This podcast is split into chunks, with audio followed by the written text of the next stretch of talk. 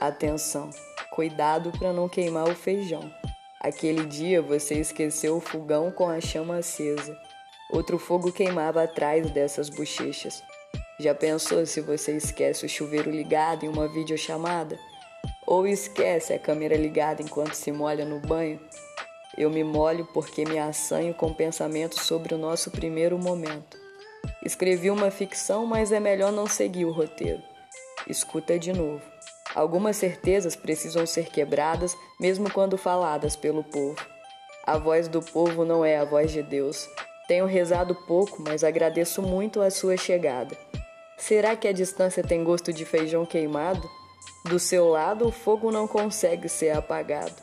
As luzes eu apago.